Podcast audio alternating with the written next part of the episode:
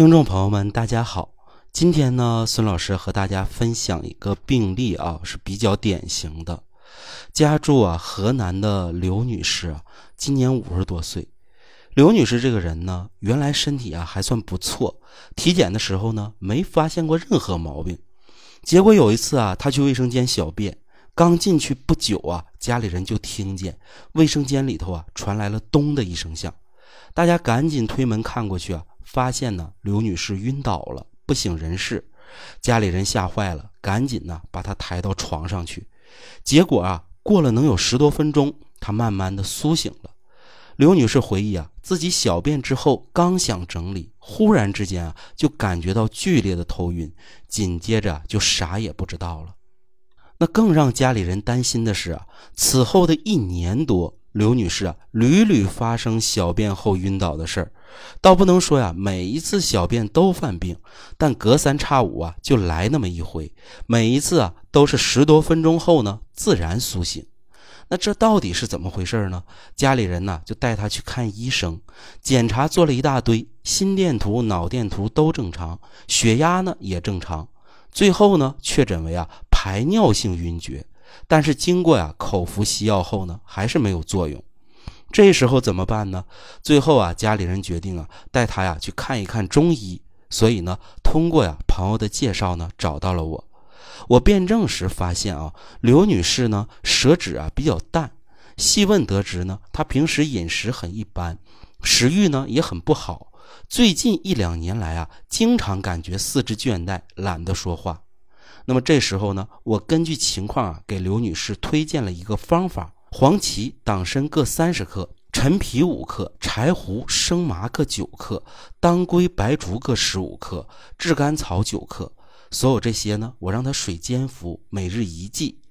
结果呀，五剂之后呢，刘女士自己觉得呀，吃饭食欲好了很多，身体啊似乎有力气了，排尿后的眩晕感觉呀也减轻了。虽然呢还是晕，但是啊可以坚持。后来呢自然是效不更方，我让他再用十剂。十剂过后呢，刘女士感觉啊自己的很多症状都没有了。那第三次辩证呢，我又让他呀把上面的方子改成丸药，继续服用一个月。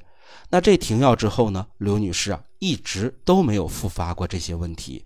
其实啊，刘女士用的这个方子，熟悉中医方剂学的朋友都知道，它就是啊补中益气汤。补中益气汤啊，我在以前的节目里也说过，它是呢李东垣的代表作，组成呢就是黄芪、炙甘草、人参、当归、陈皮、生麻、柴胡和白术。那刚才讲的刘女士，无非啊是把人参换成了党参。那补中益气汤是干啥的呢？它就是啊补中气的。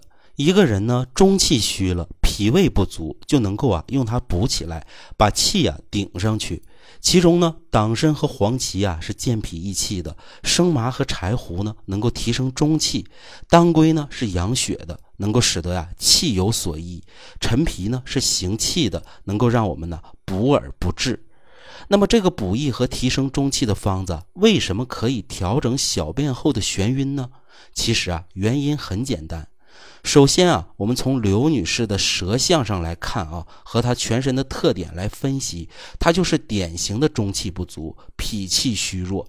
因为脾气虚弱，所以啊，她感觉浑身酸软无力，气血亏少，她的舌头呢就非常淡。中气不足呢，他脾胃功能就会欠佳，所以呢食欲不振。那气不足，四肢失养。所以啊，他乏力的感觉要比啊普通人更明显一些，而且啊，他还存在脾土虚弱、肺气不足，所以呢，他会懒言懒语，不爱说话。而在啊小便之后呢，小腹骤然空虚，这个时候啊，如果脾胃之气不足，固摄不住，那么中气呢就会随之而下陷，清阳之气往下走，没办法呀上如头面，于是啊就发生了眩晕。这个时候怎么办呢？很简单，把中气不足，把它升上去，固摄的牢牢的。这样呢，再小便的时候，中气呢就不会下陷，它自然呢也就不会晕倒了。正因如此啊，他才用了补中益气汤这样的一个方法。我这么说呀，大家应该能听懂吧？其实啊，刘女士的情况啊，看起来啊离奇，而在生活当中呢，类似的事儿啊，还真就不少。孙老师啊，接触过很多脾胃虚弱、身体消瘦、常年脾胃不好的人，他们常常伴随啊站起身来后就眩晕、小便后就眩晕的现象，甚至有人呢在大便之后也感觉到啊脑袋迷糊。这些呢都可以考虑啊是不是中气不足。虽然呢不能说百分之百由此产生，但这种调整思路和认识方法啊是十分的重要的。由此可知啊，咱们的中气。真的是人体的顶梁柱，中气不足，顶梁柱不够坚硬，屋子啊就容易倒塌。那屋子倒塌，人不就晕倒了吗？所以啊，我们要重视养护脾胃和中气。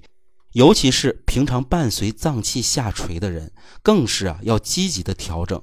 最好呢是能看看中医，看能否啊通过补中益气的办法来进行改善。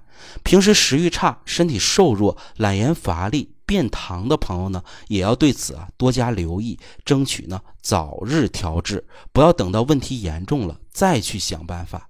那么好了，关于这个问题呢，我就和大家讲这么多，希望呢大家能够从中啊感悟到点什么。如果呢您也有相关或者类似的问题，可以随时在评论区留言，或者呀点击节目下方小黄条添加孙老师的服务微信。下期节目啊我们再接着聊。